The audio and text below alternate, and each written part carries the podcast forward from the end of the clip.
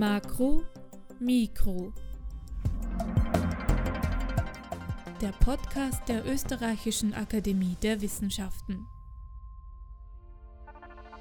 Science is not a boys' game, it's not a girls' game. It's everyone's game. It's about where we are and where we are going, sagte Nichelle Nichols, ehemalige NASA-Botschafterin und Star Trek-Schauspielerin. Aber wenn wir ehrlich sind, dann wissen wir, das ist leider noch nicht so ganz der Fall. Die Wissenschaft ist immer noch sehr männlich. Und wie männlich sie ist, darüber spreche ich heute mit Dr. Brigitte Marzol und Sandra Kloß. Dr. Brigitte Marzol ist ehemalige Präsidentin der philosophisch-historischen Klasse der Österreichischen Akademie der Wissenschaften und Sandra Kloß ist wissenschaftliche Mitarbeiterin an der Österreichischen Akademie der Wissenschaften. Zusammen haben sie in dem gerade erschienenen Buch Die Österreichische Akademie der Wissenschaften von 1847 bis 2022 eine neue Akademiegeschichte, das Kapitel Frauengeschichte geschrieben. Herzlich willkommen. Dankeschön. Danke. In den letzten beiden Jahrzehnten hat es ja viele Maßnahmen gegeben, um mehr Frauen in die Wissenschaft zu holen. Aber noch vor einem Jahrhundert hat Mann, also wirklich Männer, alles dafür getan, dass Frauen den Zutritt in die Wissenschaft verweigert wird. Warum war denn das so? Ja, da muss zum einen daran erinnert werden, dass es im 19. Jahrhundert bereits eine die sogenannte erste Frauenbewegung gegeben hat, die den Zutritt von Frauen an die Universitäten erkämpft haben. Immerhin haben die Frauen jedenfalls damals in der Habsburger Monarchie bereits 1897 den Zugang zu den Universitäten bekommen. Und da gab es eine große, breite Umfrage und da waren einfach viele Männer der Meinung, Frauen können das einfach nicht. Die können keine Ärztinnen werden. Und es ging vor allem um die, um die Abschlüsse, dass damit dann Berufe verbunden waren, die Frauen auch ausüben würden und entsprechend eine Konkurrenz darstellen würden. Und das wurde natürlich von männlicher Seite nicht so wahnsinnig gerne gesehen. Das ist einmal das eine. Das andere ist, man muss sich heute immer wieder vor Augen führen, wie anders die Verhältnisse in früheren Jahrhunderten waren. Da gibt es zum einen die Tradition, dass Gelehrsamkeit Bildung, Wissenschaft sehr lange ein Monopol auch für kirchliche Einrichtungen waren. Das heißt, die Kirche hat, in den Klöstern wurde Gelehrsamkeit betrieben. Die Kirche hatte sowas wie ein Monopol auf dieses ganze Feld. Und erst in den säkularisierten Wissenschaften, das waren vor allem dann Medizin und Jurisprudenz, wurde der Einfluss der Kirche zurückgedrängt. Aber auch da gab es noch nicht, und das muss man immer wieder in Erinnerung rufen, sowas wie das, was wir heute Allgemeinbildung nennen, dass alle Menschen Zugang zu höherer Bildung haben. Wenn man sich vorstellt, noch im späten 18. Jahrhundert waren 80 Prozent der Bevölkerung in der Landwirtschaft beschäftigt. Und das heißt, es wurde dann erst mit den Alphabetisierungen begonnen. Die allgemeine Schulpflicht gibt es erst seit dem späten 18. Jahrhundert. Das heißt, das Potenzial auch an gebildeten Frauen, die dann im 19. Jahrhundert Zulassung zur Universität verlangten, war in früheren Jahrhunderten einfach nicht da. Das heißt, wir haben eine völlig andere Bevölkerungssituation, soziale Situation.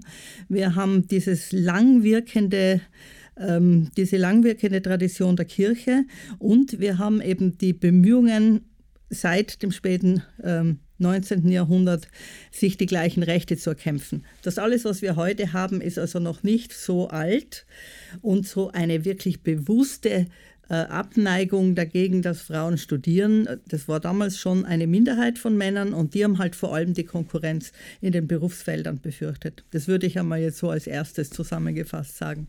Frauen haben ja damals der Wissenschaft auch eher hinter den Kulissen geholfen, indem sie sich um den Haushalt gekümmert haben und um die Kinder, damit die Männer tatsächlich die Wissenschaft dann erforschen können, sozusagen. Ja, auf jeden Fall, aber man muss gleichzeitig sagen, dass erst diese Arbeit im Hintergrund auch das wissenschaftliche Arbeiten ermöglicht hat.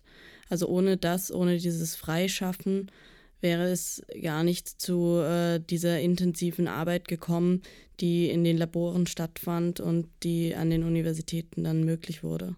Und das entsprach natürlich dem bürgerlichen Frauenleitbild, das aber auch nicht so alt ist, dass die Frau dem Mann ähm, zu Hause als brave Hausfrau und Mutter den Rücken frei halten soll für seine vielen Aktivitäten, die er setzt. Das ist aber noch nicht so alt, weil das hat für frühere Gesellschaftsschichten in dieser Form nicht gepasst. Es wurden die adeligen Frauen mit ihren Brüdern in einer gewissen Form ausgebildet. Es haben die Bäuerinnen genauso gearbeitet wie ihre männlichen Partner. Ohne dass beide eine höhere Bildung bekommen hatten. Und erst mit der Entstehung eines neuen Bürgertums mit neuen Berufen im 19. Jahrhundert entstand dann das, was die Frau Kloß beschrieben hat, dass die Frau da ist, um für die Männer quasi den Rahmen zu schaffen. Es gab ja dann auch noch etwas später ein bestimmtes Phänomen, das man heute den Matilda-Effekt nennt. Können Sie uns ein bisschen was über den erzählen? Sehr gerne, dazu kann ich was sagen. In den 1970er Jahren hat der Soziologe Robert Merton in Bezug auf NobelpreisträgerInnen von dem sogenannten Matthäus-Effekt gesprochen und damit gemeint, dass wissenschaftlich ranghöheren Personen mehr Kompetenz zugeschrieben wird. Wer hat, dem wird gegeben, sozusagen. NobelpreisträgerInnen werden häufiger zitiert als wissenschaftliche AnfängerInnen, obwohl sie zu denselben Ergebnissen gekommen sein mögen. Die Wissenschaftshistorikerin Margaret Rosita hat darauf aufbauend festgestellt, dass wenn ein Mann und eine Frau zusammenarbeiten, die Ergebnisse und das Ansehen statistisch häufiger dem Mann statt der Frau zugeschrieben werden und hat diesen Effekt Matilda-Effekt genannt. Er beschreibt somit die systematische Verdrängung und Leugnung des Beitrags von Frauen in der Wissenschaft, deren Arbeit häufig ihren männlichen Kollegen zugerechnet wird. Das heißt also, wenn Frau und Mann oft als Ehepaar damals ja auch zusammen für die Wissenschaft gearbeitet haben, hat man die Leistung der Frau einfach quasi klein geredet und gesagt, das hat alles der Mann gemacht. Genau. Dafür gibt es auch frühe Beispiele schon. Also das ist zum Beispiel die, die ähm, Dorothea Herschel, ist immer hinter ihrem Bruder zurückgestanden, berühmte Astronomin.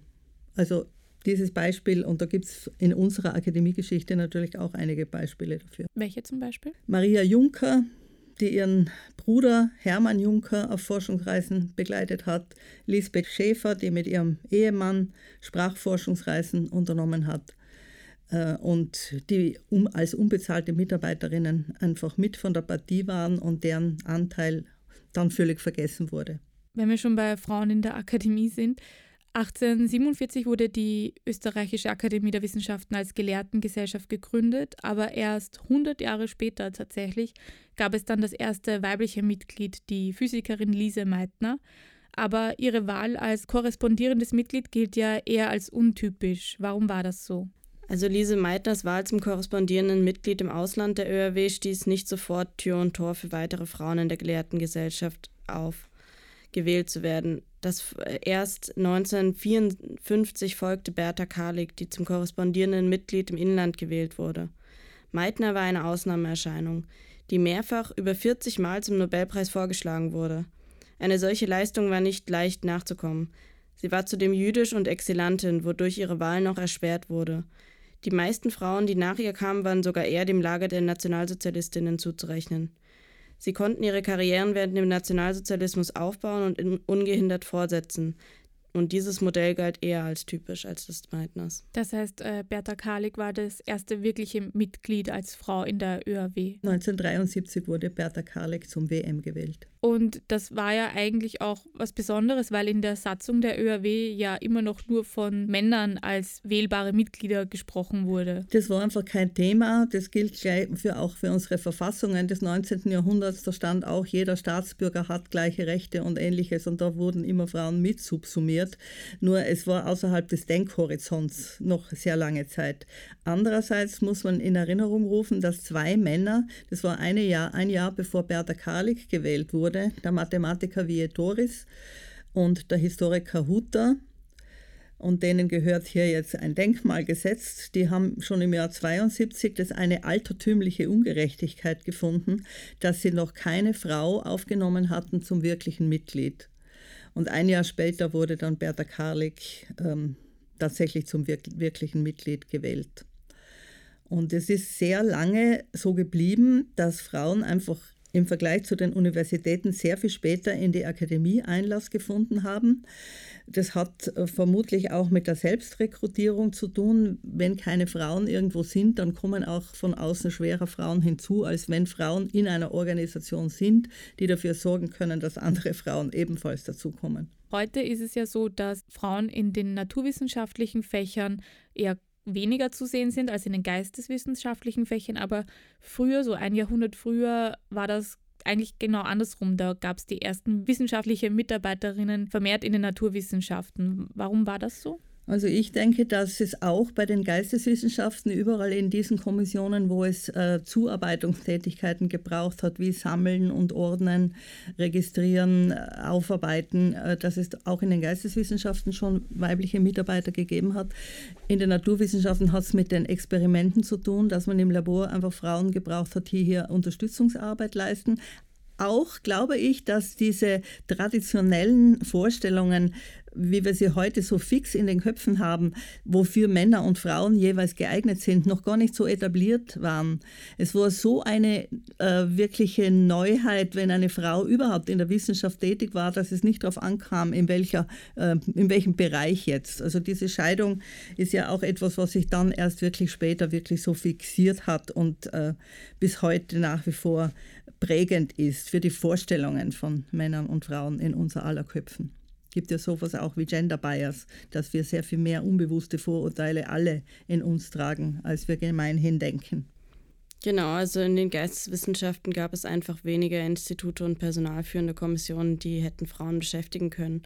An, zumindest an der ÖRW, an den Universitäten war das ja anders. Da taten sich Frauen auch besonders in der Germanistik und der Geschichte hervor man darf nicht vergessen, dass wir die Ausnahmefrauen immer so hervorheben, aber ähm, die bestärken nur wieder dieses Bild von, dass es unmöglich ist, quasi sich in der Wissenschaft hervorzutun, während man oft die kleinen Arbeiterinnen und Zuarbeiterinnen vergisst, die in viel größerer Zahl den Grund für die Wissenschaft gelegt haben. Und warum ist es jetzt dann heute so, dass die Naturwissenschaften noch so wenig Frauenanteil eigentlich haben?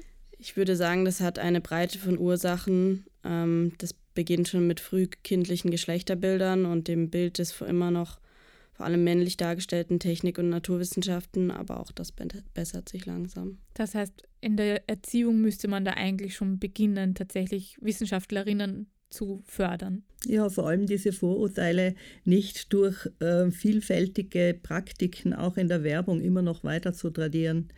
Äh, es wäre vielleicht auch noch anzufügen, dass die frühen Frauen, also diese Pionierinnen, die hatten wenig Bewusstsein dafür, dass sie als Frauen hier jetzt in einer Männergesellschaft sind. Denen ist es um die Wissenschaft gegangen und das war derartig wichtig für sie, dass die Frage, ob Mann oder Frau, weniger Rolle gespielt hat. Und wenn sie dann darauf angesprochen wurden, kam immer zum Teil die Antwort, ja, es gibt nur eine Wissenschaft, die hat kein Geschlecht. Das wurde übrigens sehr früh schon behauptet. Poulain de la Barre hat er geheißen, der sehr früh schon im 17. Jahrhundert geschrieben hat, die Wissenschaft hat kein Geschlecht und sich dafür eingesetzt hat, für die äh, Frauen in der Wissenschaft. Aber es ging ihnen, diesen frühen Frauen, nur um die Wissenschaft und weniger darum, dass sie als Frauen hier jetzt irgendetwas als, äh, als Frauen erreichen müssen. Das heißt, die haben auch gar nicht so wirklich gesehen, was für ein Privileg sie hatten oder haben versucht, andere Frauen zu sich zu holen quasi? Das war weniger Thema. Also die, die Lise Meitner hat ja die, auch Frauen gefördert und äh, Bertha Karlik ist ja quasi aus ihrem Dunstkreis dann hervorgegangen. Nur war das nicht wichtig als Thema. Es ging um die Wissenschaft. Und diese Begeisterung für die Wissenschaft, die hat nicht unbedingt ein Privileg bedeutet. Es war schon eine schwierige, ein hart erkämpfter Status überhaupt. Und das ist es heute auch noch. Dass sich heute junge Menschen beiderlei Geschlechts nicht auf eine wissenschaftliche Karriere einlassen, kann ich gut verstehen. Denn die haben wenig Perspektiven, vor allem in den Geisteswissenschaften. Seit 2009 gibt es ja eine 40-prozentige Frauenquote an allen Universitätsgremien. Hat das irgendwie geholfen? Das hat geholfen, was die Zunahme und die Prozentzahlen betrifft. Es hatte einen unglaublichen Pferdefuß, weil nämlich alle Frauen, die dann in den höchsten Positionen saßen, in alle Gremien rein mussten. Das heißt, die wurden vielfach belasteter als Männer in der gleichen Position, weil sie so wenige waren und daher in alle Gremien hinein mussten. Also wir haben dann, nachdem wir dafür das erkämpft hatten, dass Frauen überall hinein müssen, gesehen, dass wir uns damit zum Teil sogar ein Eigentor geschossen haben. Aber es hat natürlich genutzt. Nur müsste endlich wirklich Bari Bari und 50-50 erreicht sein, weil sonst ist die Ungerechtigkeit nach wie vor so, dass sie den Frauen dann noch einmal auf den Kopf fällt. Warum hat es dann nicht gleich eine 50-prozentige Frauenquote gegeben? Ja, ich glaube, das ist nicht durchsetzbar gewesen. War nicht durchsetzbar im Sinne von, ja, wir achten eh darauf, äh, aber letztlich geht es um die Qualität und nicht ums Geschlecht. Das ist immer das Standardargument gewesen. Es steht ja auch in unserem Gleichstellungsförderplan, steht nach wie vor drinnen, äh, es geht schon darum, Frauen quasi mit hereinzuholen, aber unter Berücksichtigung immer der Exzellenz. Also ob die Tatsache, dass man Frauen fördert, mit Exzellenz zu tun haben soll. Das heißt, das eine schließt dir das andere gar nicht aus. Genau. Wie männlich ist Ihrer Meinung nach die Wissenschaft heute immer noch? Es gab schon ein 1986 erschienenes Buch, ähm, Wie männlich ist die Wissenschaft, wo im Übrigen auch aufgearbeitet wurde, die Argumente, die Männer vorgebracht haben, warum Frauen eben nicht geeignet sind, in die Wissenschaft zu gehen. Was waren das für Argumente? Also, wenn Frauen ihre Menstruation hat, dann ist sie sowieso außer Gefecht und kann weder denken noch arbeiten. Äh, es gibt schwere Berufe, wie zum Beispiel in der Medizin, wo man auch körperliche Fähigkeiten braucht, äh, die eine Frau einfach nicht mitbringt. Und auch, sie haben nicht weil sie so von ihren Emotionen geleitet sind. Das klare männliche Denken, einer von denen, der das gesagt hat, war übrigens Max Planck. Sie haben nicht die Fähigkeit zu einem klaren, systematischen Denken, wie das eben Männer mitbringen. Also das können Sie nachlesen im Wie männlich ist die Wissenschaft von der Karin Hausen äh, und, und, und, und Helga Nowotny, wo diese Argumente auch wiedergegeben werden. Und meine Generation, also ich äh, habe ab den 80er Jahren äh, die akademische Karriere an der Universität Salzburg begonnen, hat immer gewusst, wir müssen zunächst die Männersprache sprechen lernen und wir müssen uns hier einpassen, sonst haben wir keine Chance. Und dann können wir versuchen, was zu ändern.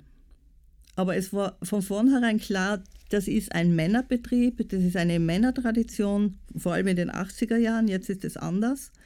Und äh, man kann nicht jetzt als Radikalfeministin hier auftreten, wenn man was erreichen will. Das heißt, es war immer eine Gratwanderung zwischen sich anpassen, die Regeln mitspielen und gleichzeitig zu wissen, eigentlich braucht es hier noch mehr. Es braucht auch eine epistemische Veränderung des Wissenschaftsbetriebes. Weniger Hierarchie, das ist zum Beispiel ein ganz zentraler Punkt. Ähm, mehr Einfühlsamkeit, mehr Möglichkeit auch äh, Familie und Wissenschaft zu verbinden. Das war für uns eine ganz wichtige Forderung. Kein Mann hat sich jemals vor diese Alternative gestellt gesehen, ja, will ich einen Beruf, will ich in die Wissenschaft oder will ich Kinder? Das war selbstverständlich, die können beides haben. Und ihre Frau hat für sie vom Schuhputzen bis zu den Zahnarztterminen alles ausgemacht. Das heißt, Frauen helfen auch heute irgendwie noch hinter den Kulissen nach wie vor der Wissenschaft. Das, den Eindruck habe ich schon, ja. Und da hat sich auch in den Köpfen vor allem einiges zu ändern. Welche Folgen hat jetzt der Ausschluss von Frauen aus der Wissenschaft für die Wissenschaft dann? Ich würde sagen, es gehen vor allem Potenziale verloren. Potenziale, die man nutzen könnte und die uns auch im internationalen Wettbewerb hervorheben würden. Wir verschwenden im Prinzip Potenziale, die vorhanden sind in unserer Gesellschaft, ähm, weil wir sie einfach aus überkommener äh, Sturheit ausschließen und nicht die gleichen Chancen einräumen. Und tatsächlich können Frauenquoten auch dazu beitragen, eben nicht gerade diese Exzellenz, von der dann immer gesprochen wird, zu senken, sondern sie dann zu heben, indem man eben auch allen Frauen äh, die gleichen Chancen einräumt, wie allen Männern eingeräumt wird. Ja, das halte ich auch für einen ganz wichtigen Punkt. Es gibt ja das Phänomen der gläsernen Decke, dass zum Beispiel von einem Jahrgang von Maturantinnen die meistens auch noch besser sind als ihre männlichen Kollegen, dann so wenige in irgendwelchen leitenden Positionen übrig bleiben. Gilt übrigens auch für den akademischen Bereich, wo sobald die Hierarchie höher wird, immer weniger Frauen sind. Und sobald ein Fach weniger Ansehen hat, sind dann auch wieder mehr Frauen drinnen. Also das ist auch eine ganz äh, seltsame, seltsame Kombination. Das ist das eine, dass das Potenzial verloren geht, aber es geht wirklich auch darum, jetzt wissenschaftstheoretisch gesprochen, Frauen, denke ich, haben aufgrund ihrer Außenseiterposition, die sie lange hatten, sehr viel mehr das Bewusstsein für die eigene Betroffenheit gehabt. Und Männer sind tatsächlich in ihrem epistemischen Wissenschaftsverständnis ganz sachorientiert und übersehen damit ihr eigenes Erkenntnisinteresse. Wozu will ich eigentlich was forschen und zu welchem Zweck? Und ich denke, dass wir hier die Aufgabe haben, auch einzubringen, dass es sehr viel mehr Selbstreflexion braucht, nämlich auch hinsichtlich des gesellschaftlichen Nutzens und dessen, was die ganze Wissenschaft produziert, auch was die Schäden betrifft was, was sind eigentlich unsere Zielvorstellungen, was sind unsere Werte und was ist damit verbunden unser Erkenntnisinteresse. Und das haben Frauen sehr massiv eingebracht, nämlich auch als wissenschaftstheoretische äh, Erneuerungsmöglichkeiten. Was macht die Österreichische Akademie der Wissenschaften, um Wissenschaftlerinnen zu fördern? Also auf der einen Seite gibt es viele verschiedene ähm, Institutionen, die sich in der ÖRW damit befassen. Da ist zum einen der Betriebsrat zu nennen, da ist die junge Akademie, die viele Aktionen und Veranstaltungen macht. Wir haben eine Gleichstellungsbeauftragte und wir haben einen Frauenförderplan, ähm, der auch gesellschaftliche Maßnahmen vorschreibt, in der Öffentlichkeitsarbeit zum Beispiel. Dies alles, das muss man sagen, betrifft vor allem die Mitarbeiterinnen der Akademie und die Gelehrtengesellschaft ist wenig davon betroffen. Ja, es gibt eben nur, nur für den Forschungsträger diese Einrichtungen, weil es vielfach eben auch vom Ministerium eingefordert wurde, während die äh, Gelehrtengesellschaft autonom ist und äh, ihr überlassen ist, wie sie damit umgeht. Sodass unsere leitenden Funktionäre, momentan vier Männer an der Spitze, der Meinung sind, hier müsste quasi das von unten von den Gelehrten selbst ausgehen, dass sie durch die Rekrutierung von mehr Frauen in den Wahlgruppen äh, den Anteil von weiblichen Mitgliedern erhöhen. Aber jetzt formell gibt es keinerlei Möglichkeit, hier irgendwas zu ändern. Das ist also eine reine autonome, autonome Sache der, der Gelehrtengesellschaft. Jetzt haben wir auch ein neu gewähltes Präsidium, das zu 50 Prozent aus Frauen besteht. Erstmals, wie finden Sie das? Das ist erfreulich. Es gab ja schon vorher, ähm, die erste Klassenpräsidentin ist 2000 2009 gewählt worden. Das war das erste Mal mit Sigrid Jalko-Deger, dass ähm, eine Frau ins Präsidium aufgenommen wurde.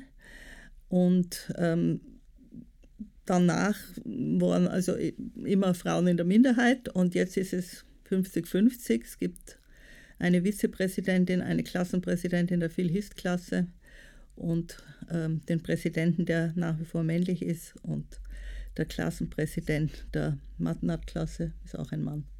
Das heißt, Next Step eine Präsidentin der ÖRW oder zumindest eine Präsidentin der mathematisch-naturwissenschaftlichen Klasse. Wäre ein schönes Ziel, ja. Was würden Sie sich jetzt speziell aus Ihrer Frauenperspektive wünschen für die Wissenschaft? Also mein Hauptanliegen ist, dass sich das Bewusstsein ändert in dem Sinne, dass diese Frauenagenten viel mehr als Geschlechteragenten insgesamt gesehen werden, weil unter dieser strikten und rigiden Rollenverteilung auch die Männer zu leiden haben. Das heißt, es ist ein äh, Thema, das beide betrifft und so wird es nicht gesehen.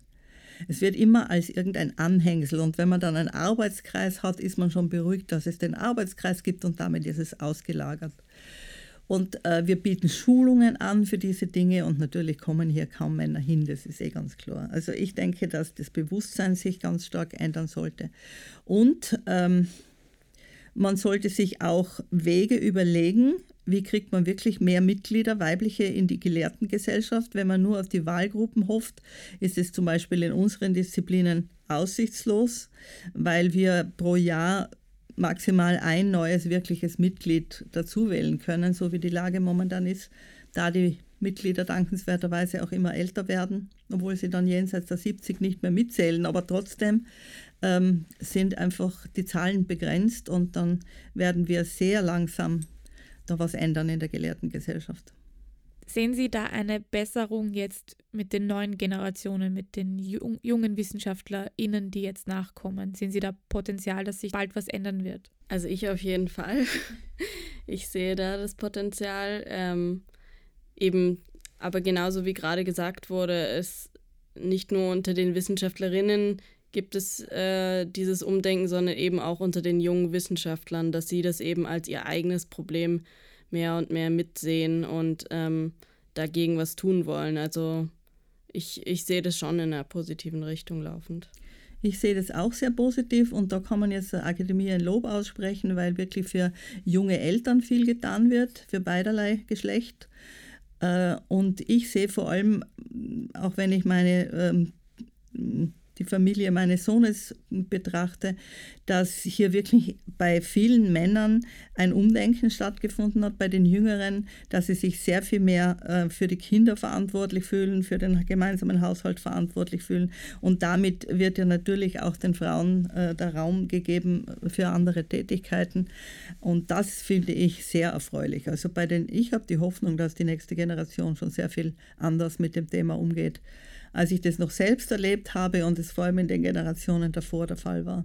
Gut, das ist doch eigentlich ein perfekt positiver Abschluss, wenn wir ja, genau. der Zukunft positiv entgegenblicken. Dann bedanke ich mich schon mal für Ihr Kommen. Das war Makro Mikro heute mit den ÖRW-Wissenschaftlerinnen und Historikerinnen Dr. Brigitte Marzol und Sandra Kloß.